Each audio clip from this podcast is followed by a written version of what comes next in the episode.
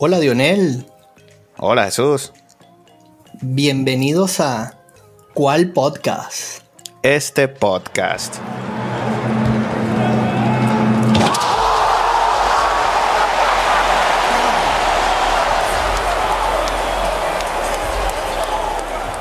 Fin de semana de el juego de las estrellas de la NBA, mi hermano. Excelente. Bueno, ¿qué viste por allí? Vamos directo al grano. Directo al grano. Bueno, voy a comenzar por algo que me hizo muy feliz. Cuéntame. El saber que la competencia de clavados está de vuelta, mi hermano. Está viva.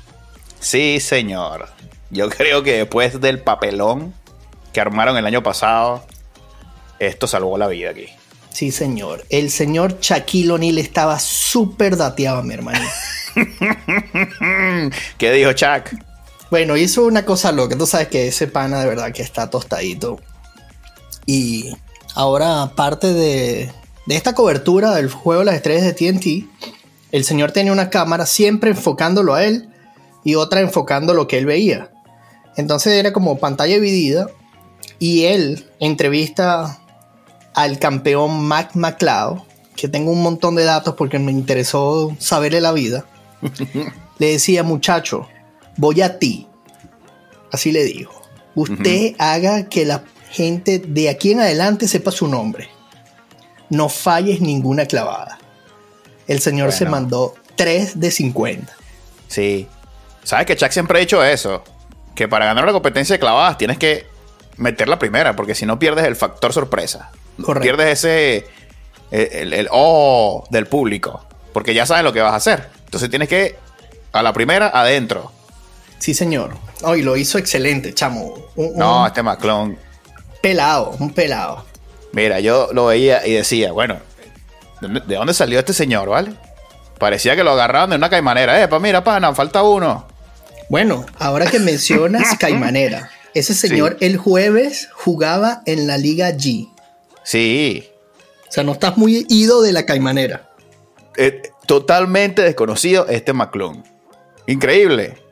Así fue, así fue. Y el hombrecito, bueno, sorprendió a, a todo el mundo de muy grata manera. Sí, Como te contaba, ese muchacho vino de jugar la Liga G. El jueves lo firman los 76ers. El viernes la Puma le da un contrato. Y el sábado el chamo gana la competencia de clavada. Pero no solo que la ganó Jesús, sino que nos deleitó de nuevo, nos hizo sorprender, nos, hi- nos hizo querer, o por lo menos a mí, querer de nuevo a, a- a la competencia de clavada, que ya el año pasado había dicho que no veía más esto. Es verdad, yo también lo dije. Había que. O sea, no sé cómo. De qué manera, como público, como, como seguidor de la NBA, podemos levantar nuestra voz para que esto cambie, pana. Esto tiene Sí. que cambiar. Bueno, volviendo a la competencia de clavada, fue tan interesante que era, fue en bocas de todos. O sea, todo el mundo tuvo que tuitear o decir algo por este pana, ¿vale? De verdad, muchísimas gracias. Muy bien, y mira, las clavadas fueron simples. No empezó que si baja un dron de allá del cielo o ponen un carro en la mitad de la cancha y todo este show que ponen a, a alguien a que lance la pelota, que si el aliup. El señor solo, solo, una sola vez que utilizó a, a dos personas ahí para brincarlo, que impresionante también esa clavada. La pega contra el tablero y después la, la, la hunde. Ah, increíble. Básico y sencillo y pudo sorprender. Bueno, hizo un 540 de espalda. Tampoco fue que se fue por lo, por lo básico, No. pero sí, sí, sí, entiendo lo que decía. Sí, hablo simple, ¿no? Es una, una clavada complicada, pero es simple, no tiene que adornarse con tantas cosas. Bueno, y también, ah, porque fíjate que hay unos jugadores que van a la competencia de clavadas y yo creo que no, ni siquiera hicieron la tarea. El amigo este de, los New York Knicks, yo no sé qué estaba haciendo. Él quería, él quería clavarse él mismo en, en- el aro. Dale, Sims. Imagino que quería hacer la de la de Vince Carter cuando la clavó y se quedó colgado hasta el, hasta el codo. Pero amigo, ya eso pasó. Ya, Luego esa ya. mamarrachada de sacó un papel y él botándose 50. Hay que tener un poquito de prudencia. Sí. Terrible, terrible. Fue terrible. Pero bueno, ya hacía falta siempre alguien que, que la pusiera mal. Este amigo, bueno. Exacto, para que entendieran por qué al otro le dieron 50. no, no, muy mal, muy mal, muy mal. No, definitivamente. Pero gracias, Mac McLeod y Shaquille. Esta clavada de Marion Jr. con el balón negro también, ¿ves? Complican la cosa con un show y ponen el balón este negro que, que era incluso, era hueco. Sí. Y entonces hace un, un, un tablero que, que, bueno, yo creo que yo la clavo así. Terrible esa clavada, hermano, vamos. No puede ser, no sé, yo no sé qué piensa. Sí, podemos hacerlo mejor, vale, claro que sí. Por eso es que McClung, bien, McClung. Yo creo que yo voy a poner un poquitico aquí de adelanto y quiero desarrollar mi idea después. Yo creo que aquí lo que falta es motivación, hermano. Estos contratos, esta gente, ya lo ganó todo, ya lo ganó todo. Fíjate la diferencia de este muchacho que viene de un, o sea, no tiene ni contrato. Claro, las ganas. Sí. Lo firmaron por 150 mil dólares por lo que queda de, temporada, que son 20 y algo partidos que tendrá 76er. Y él se ganó 100 mil dólares por la competencia de clavado. Para él eso es sumamente significante. Claro. Entonces por eso te digo, tiene que haber una motivación. Yo recuerdo que antes de todo este tratar de buscarle la vuelta al juego de las estrellas, de que el que ganara comenzara, tú sabes, como ha hecho el béisbol, que algo que tenga, que tenga un poquito de ciencia, que la gente le ponga un pelo para ganarlo, pues. Sí, pero es que antes era más prestigio, porque antes competían los mejores. Había que ganarle a Dominic Wilkins. Después había que ganarle a Michael Jordan. Kobe Bryant se metió. Pero después, ya nadie quiere ganar esto, no, no se quieren arriesgar. Y entonces, yo no entiendo esto, porque después viene ya Morant y hace la competencia clavada en el juego de estrellas, ¿cierto? Sí, señor. ¿Por qué no la haces en la competencia? ¿Porque te vas a lesionar? No creo, porque la hiciste después en... Dos veces la hizo. hasta tres. Hizo dos buenísimas y una la falló. Entonces esto, tiene que haber algo acá de responsabilidad en la liga. Ah, usted está líder en triple. Usted está en la obligación de ir a la competencia de triple. Y punto. A mí no me interesa si tú quieres ir o no. Si no, tus triples no valen en la estadística. ¿Alguna cosa? No valen, eliminados. O sea, yo no sé, yo no quiero ir tan drástico, pero a mí me gustaría, o sea, ayer el de competencia de triple, para decir un poquito, Lillard la gana, pero Lillard compitió contra nadie. Sí, pero eh, en la competencia de triple van mejores jugadores, mejores rankeados, por decirlo así. Estaba Lillard, estaba Halliburton. Son jugadores conocidos. Estaba Hiro, jugador de final. En la competencia de clavada no conocíamos a nadie y la ganó McClung. Imagínate tú. En la competencia, yo creo que deberían hacer. Si usted no está en el juego de estrellas, usted no puede participar en, la, en estas actividades. Y listo. Competencia clavada. Bueno, ¿cuáles son los que están aquí? Estos, ¿cuántos jugaron? 14 y 8, 22. Estos 22 son los únicos que pueden participar en esas, en esas actividades. Y listo. Exacto. No, y en el juego de triples y en el juego de. Díganme esa que me perdí mi tiempo viendo esta competencia de que de dribbling o skills. Por favor. Amigo, eso es para, eso es para vender algunas espumosas. Antes de que llegue el, el Mac 9. vale, pero ahí, sal de nuevo. Vete a la universidad ahí en Arizona. Eh, trae estos muchachos de la Liga G. Yo me acuerdo esta gente de An One. Al, invéntate algo, para que la, gente quiere ver espectáculo. Trata a los Globetrotters ahí, hace un espectáculo y vendes tu cerveza. Sí, esto, bueno, eso es para calentar motores, amigos. Gente llega tarde. Los, los hermanos de Yanni, hermano, o sea, habían que poner la un balón, atravesar la puerta de una iglesia y la pegaban de. No puede ser, vale. No, sí, vale, hermano, terrible. que no viste esa. No, al final la vi, pero no la vi en vivo. Pero no, menos mal, bórralo de tu espacio de, disco duro que tengas. la falla nadie, esa, es, esa del pase, ¿no? ah, bueno, y la fallaron. El otro casi choca contra el carro que estaba en la mitad de la cancha porque tiene que poner el patrocinante allí. Ten prudencia, ¿sabes? Kia, así se llama. Vas a poner el carro ahí. El hombre de se metió una torta, vale. Pero ¿sabes cuál me gustó? La que hicieron después de. Donde hacen como formaciones que la lanzan desde diferentes puntos. Porque habla un poquito de la rotación del básquet y eso enseñaría a muchos jóvenes a, cómo funciona, ¿no? Cómo se mueven a los puntos, agarra el rebote y colócate aquí o muévete, cuál es la dinámica. Ahora bien, los hermanos Antetokounmpo, sin, sin, sin un Antetokounmpo, Antetokounmpo lo hicieron terrible, hermano. Si tú quieres demostrar que cómo funciona, pon a alguien que meta la cesta. Metieron un triple, hermano. No, no, horrible. Eh, Muy buena la idea, pero qué va. Debieron dejarlos practicar un. Mira, mañana van a hacerlo así. Yo creo que esa, esa competencia creo que tiene algo. De verdad. Fue horrible, la ejecutaron horrible. pero creo que tiene nivel. Ganó Utah porque se conocen, me imagino. Claro. Juegan juntos, se conocen. Entonces, y ya habían visto a los otros. Así darle. Sí, metieron una o dos. No, no, muy mal, muy mal. Bueno, Bueno, y Lillard se ganó su competencia de triples, así como le gusta a él viniendo de atrás. Sí, Estaba en la abajo última. por dos y con la última mató. sí, vale, bien por Lillard que estuve revisando y, y que es el primer trofeo que gana luego del, del novato del año. Parece mentira que un jugador como Lillard solamente haya ganado ese, ese premio individual del novato y ahora este de los triples. Increíble para mí. ¿Es verdad? No sabía eso. Yo creo que se premió a Lillard cuando lo seleccionaron a los 75 mejores jugadores de la historia porque ha permanecido en Portland. Pero de resto nada. Sobrevalorado, me parece. Yo no sé si abuse diciendo esto, pero yo creo que es un jugador sobrevalorado. Es un extraordinario jugador. Pero ahí está. ¿Dónde están los logros individuales? ¿Dónde están los logros de equipo? Lo único logro que él trae ahora, que bueno, va a ser fiel a la ciudad y por ahora más nada.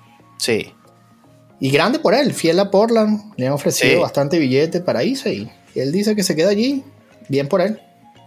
Está bien, no lo critico. No, para Está nada. bien, pero bueno, vamos a llevarnos a, a la tierra prometida, Lila.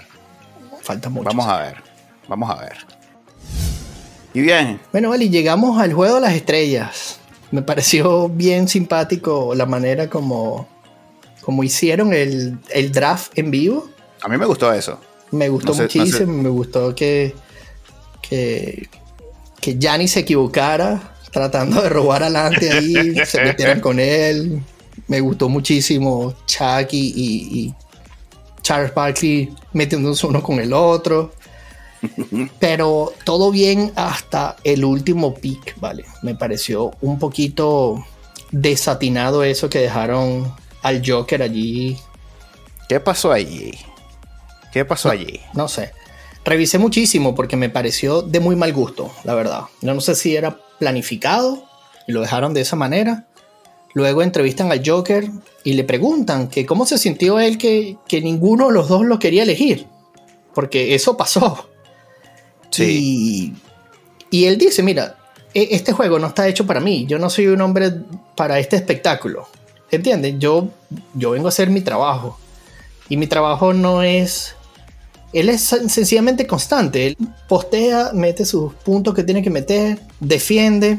Y esto es una competencia que está muy lejos de que alguien defenda. Entonces él le decía, mira, yo no, a mí no me ofende. Yo vine a este porque me votaron.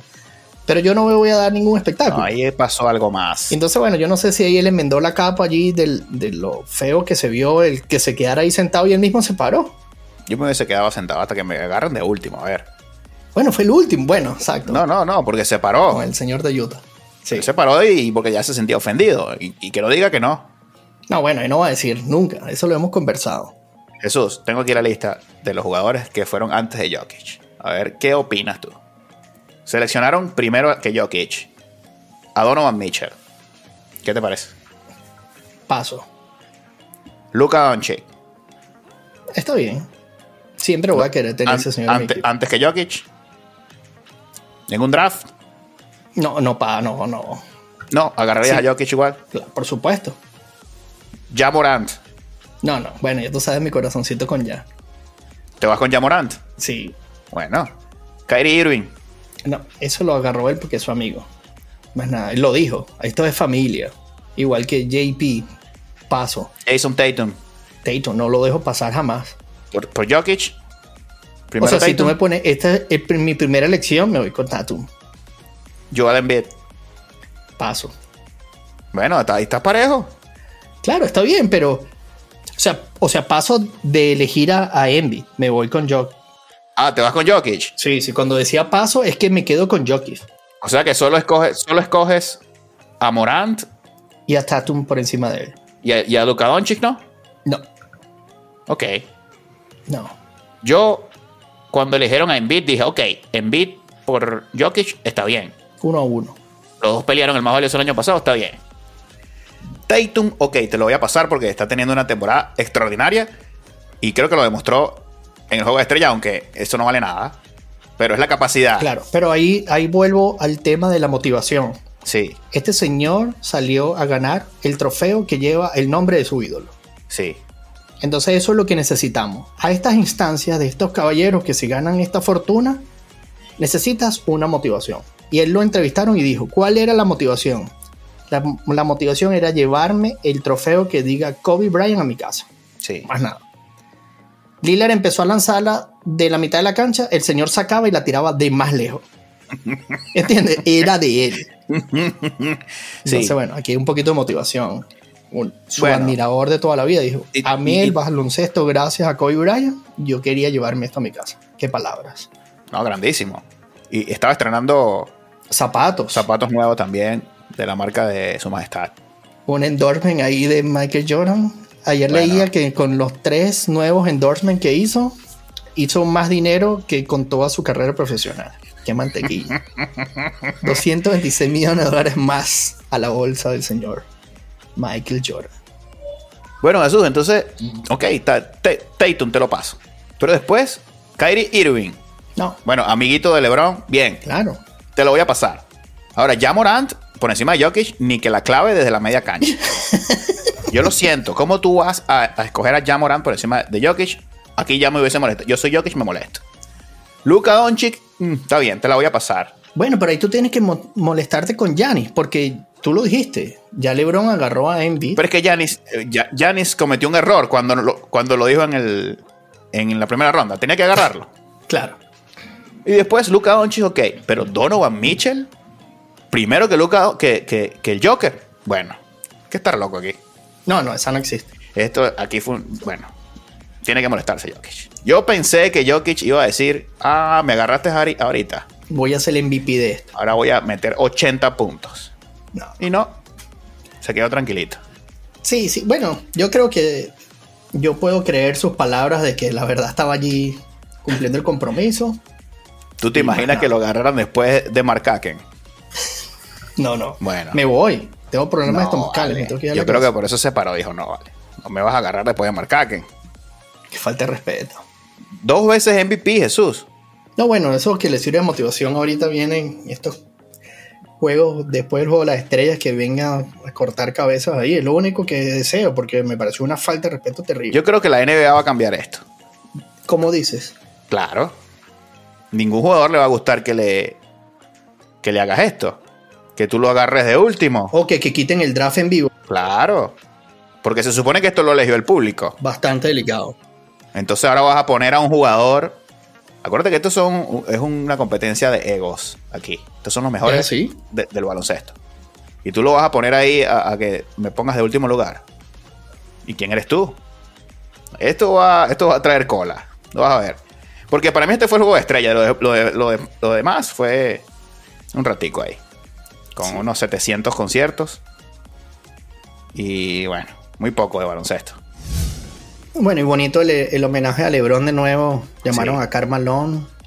Estaba con su partner Stockton en la, en el, sentado al borde de la cancha. Y bueno, le hicieron el homenaje a LeBron de esas tres figuras que aún siguen vivas, que los, los destronó. Me pareció Muy bonito. muy bonito. Sí. De verdad que sí, me gustó muchísimo. Estaba, yo me metí en la pantalla y iba a tomar una foto y después me acordé que estaba en el televisor. Porque es que est- estaba muy emocionado de ver esas tres leyendas juntas. Demasiados puntos. Clase de forma a la que se sigue mandando el Carmalón. ¿ah? Sí, vale. Parecía que podía jugar. No, no, de verdad que estuvo muy, muy bonito el espectáculo allí. LeBron salió después del espectáculo porque trató de hacer una jugada defensiva. Allí se lastimó el dedo. Es muy importante eso. Porque LeBron estaba poniendo un poquito más de intensidad que el resto. Yo creo que él sentía la presión de decirle a la gente, esta gente está aquí por nosotros, pana, vamos a ponerle un poquito. Lo- sí, vale. Le estaba poniendo intensidad. La verdad que tú tuviste la diferencia, tuviste la- y cuando salió el equipo era, no, o sea, nada, no era nada. Los que salieron con intensidad fueron LeBron y Tatum. Es cierto. Más nadie. Y, y Jalen Brown que se puso ahí un poquito a competir con Tatum. Claro, su uno uno de ahí. práctica que estuvo muy chévere. Uy, cuidado con la química. No, no, no, yo creo que no se faltaron el respeto. Yo creo que están acostumbrados a eso porque entre ellos tenían sus jokes ahí y me, me gustó. Otra cosa que me gustó, que quiero destacar, el jugador Edwards. No sé si viste sus declaraciones. ¿Qué dijo? Es uno de los tres. eh, mira, hay que destacar esto. Solo hay tres jugadores antes del juego de las estrellas que han jugado todos los partidos de la NBA. Señoras de la NBA, tenemos que hacer algo. Esto está haciendo el ridículo. Sí, Y lo dijo él. Hay gente aquí que tal vez ha ahorrado toda su vida para venir a ver un juego de ustedes. Y ustedes decidieron quedarse en la banca. Eso no Sí. es justo. sí. Kobe lo decía. Bueno, y ahí es donde vengo a hablar, porque él dice, yo tomo las palabras de Kobe. Es decir, que esto tiene tiempo. Es decir, que estos jugadores están abusando de esta regla. Están abusando. Debe ser rectificado. Esto debe ser rectificado. Michael Jordan Jesús, estaba revisando cuando aquel momento de LeBron y el récord. De las 14 temporadas que jugó, si no me equivoco, 9 de ellas las ju- jugó los 82 partidos. Ni siquiera LeBron ha llevado, ha llegado a 9 temporadas completas. Y es el Iron Man. Entonces no me van a decir a mí que el resto, que no se van a comparar ni con LeBron ni con Michael Jordan, no, no pueden llegar a 82 partidos, hermano. Me duele aquí, me duele allá. Load management. Tengo sobrecarga muscular aquí. ¿Qué pasa? ¿Qué pasa en la NBA? No recuerdo, Jesús, el primer juego donde yo haya podido ver a dos equipos completos. No lo recuerdo. O al menos a los tres, porque estamos claros, ahorita no hay ningún equipo de NBA que tenga cinco abridores estelares, ¿verdad? Hablamos siempre de al menos tres. Sí. O sea, no Eso. es, no es justificable, hermano. No es justificable. Claro, porque arma los super equipos. Arma los super equipos. Donde se supone que hay tres grandes o dos grandes. Y entonces nunca los ves. Nunca los ves juntos. Y pasó en Brooklyn. Terrible. 13 juegos llegaron a jugar ellos tres juntos. Mira, cuéntame que Irving salió por ahí hablando de esto. También lo dijo. ¿Qué dijo? También dijo, dijo que nosotros, ellos le debían el respeto a su público. Sin el público, ellos son nada. Pero si Irving se faltó media temporada, hermano. Bueno, él tenía sus problemas personales con, el, con respecto a su vacuna y por eso no, no podía entrar a la mitad de los estadios. Ok. Yo le doy el voto ahora. Si eso es cierto, Bueno, que no falte. vamos, a ver, vamos a justificar. Yo quiero, Ok. no, no quiero que muestre que tenés fractura en el dedo y mu- me muestres las placas. Pero vamos, pues vamos a hombrarnos, pues vamos de aquí para adelante. Yo voy a llevarte la estadística. En el primer juego que dices que no decidiste jugar porque te dolía el cabello, ahí listo, perdiste mi respeto de nuevo. Jesús. No, ahor- ahorita no tocan a los jugadores. No hay defensa. No, no, no. Mira, cuando yo era pequeño, mis tíos me enseñaron que el baloncesto era un deporte de contacto. Y ahora no hay contacto. Entonces, antes no se lesionaban y ahora sí. Que alguien me explique, por favor. Y además con tanta tecnología que hay en este momento. Hermano, la recuperación de estos jugadores es tres veces más rápido de lo que pasaba 10 años atrás. Y no estamos hablando de hace 50 años. Yo no voy a hablar de cuando Chamberlain. 10 años atrás, hermano. Sí. Hermano, no es lo mismo que antes te envolvían en hielo y te acostaban a dormir. Ahorita debes acostarte, debes tener 30 personas una detrás de otra haciendo la fila de lo que te van a hacer Ahora con la bota de del Neymar. masaje, de la comida, tanta tecnología que hay, es injustificable. Y hago uso las palabras de Charles Barkley que dijo, tú vas a administrar todo este tiempo para darte una temporada más donde no vas a poder jugar porque no vas a estar a nivel de estos nuevos muchachos. No hagas el ridículo, dar lo que tienes en este momento, vale. Claro, hermano. Merecemos respeto. Yo no sé qué está buscando. No sé si son los equipos, los doctores. Pero los contratos son cada vez más altos. Y los jugadores juegan menos. Entonces no entiendo. No, no, muy mal. Cero, cero puntos para ellos. Aquí hay que hacer también algo diferente. Usted va a cobrar su contrato completo si juega cierta cantidad de minutos, cierta cantidad de partidos. Y yo le pondría un asterisco. Si usted clasifica a los playoffs. Para que jueguen a ganar. Qué bueno, bueno. Hablando de motivación, yo creo que esto es lo que necesitan en este momento. Me desperté esta mañana y decía, ¿qué te parece si porque yo, yo quisiera ser drástico, yo quisiera eliminar este juego de las estrellas. ¿Entiendes? Ya, primero, este... Porque no se motiva, digamos, comparándolo como el, el, juego de fútbol, que siempre hablamos que el Pro Bowl no lo ve nadie. Lo ve Sí. muchísima gente que lo sigue haciendo, solo que nosotros no lo vemos, ¿verdad?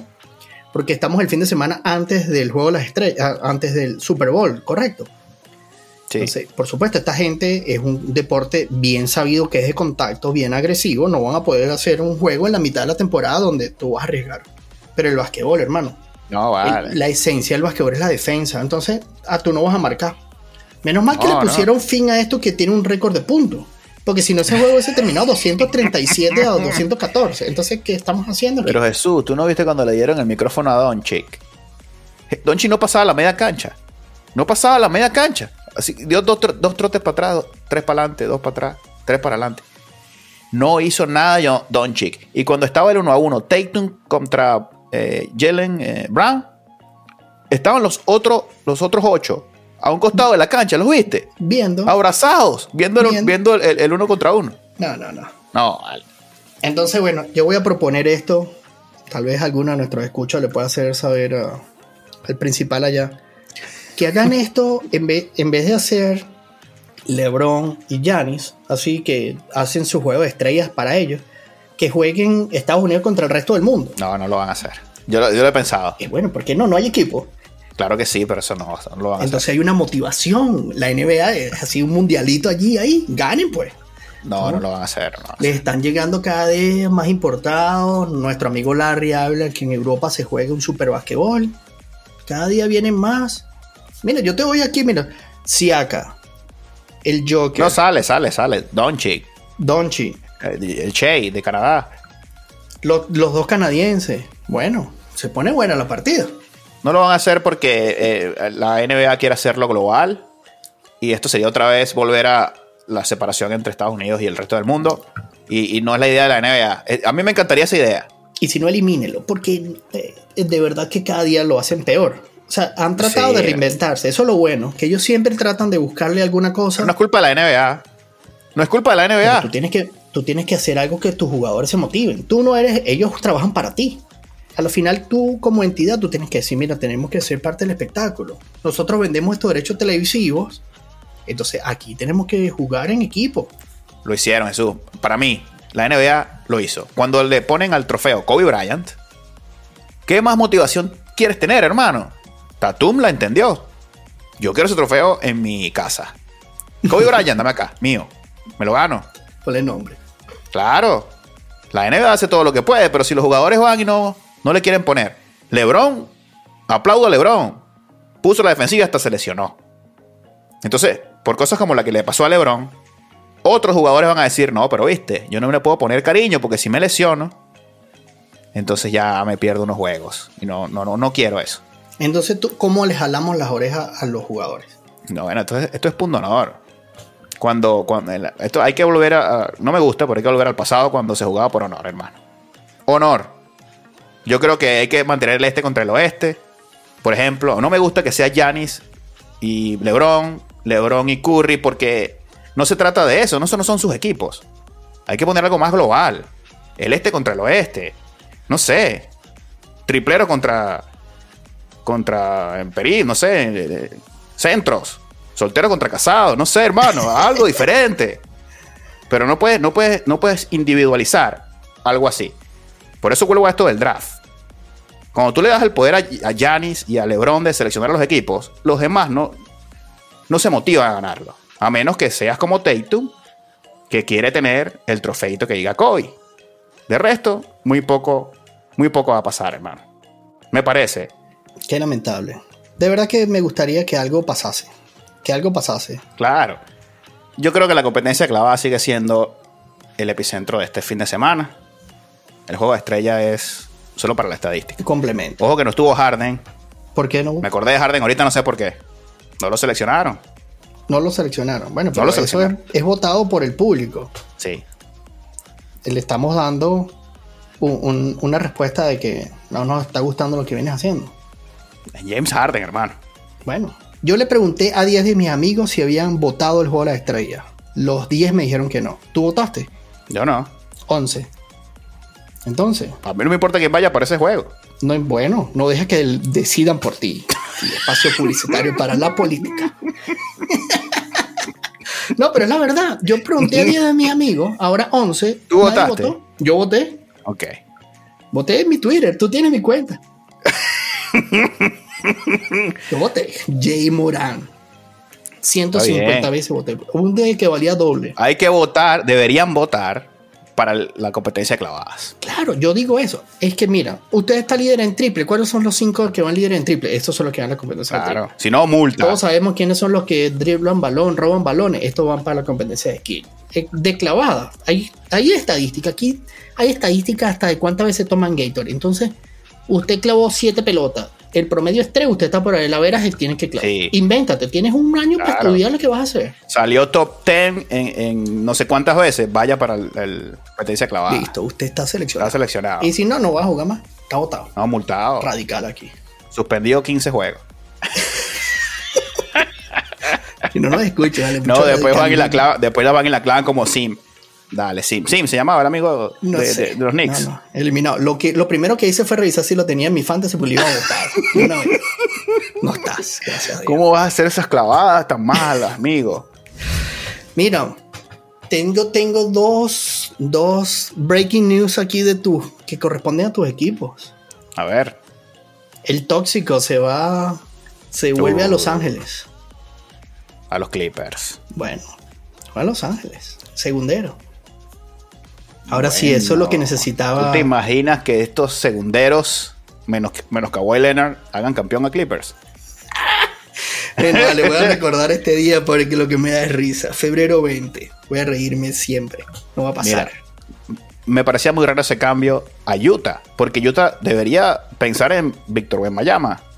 Bueno, ya te escucharon. Se les había olvidado su primer Claro, draft. ¿cómo van a ponerse a ganar y no? Vamos para abajo, hermano. Tanking, Tanking. tanking. Bueno, y también a Chicago se puso en la movida. Tu Chicago no quieren hacer nada, ¿vale? Ahora agarraron a Beverly. Ahí está. Lonzo Ball hace mucha falta. Tuvieron que traer a, a- a Beverly entonces.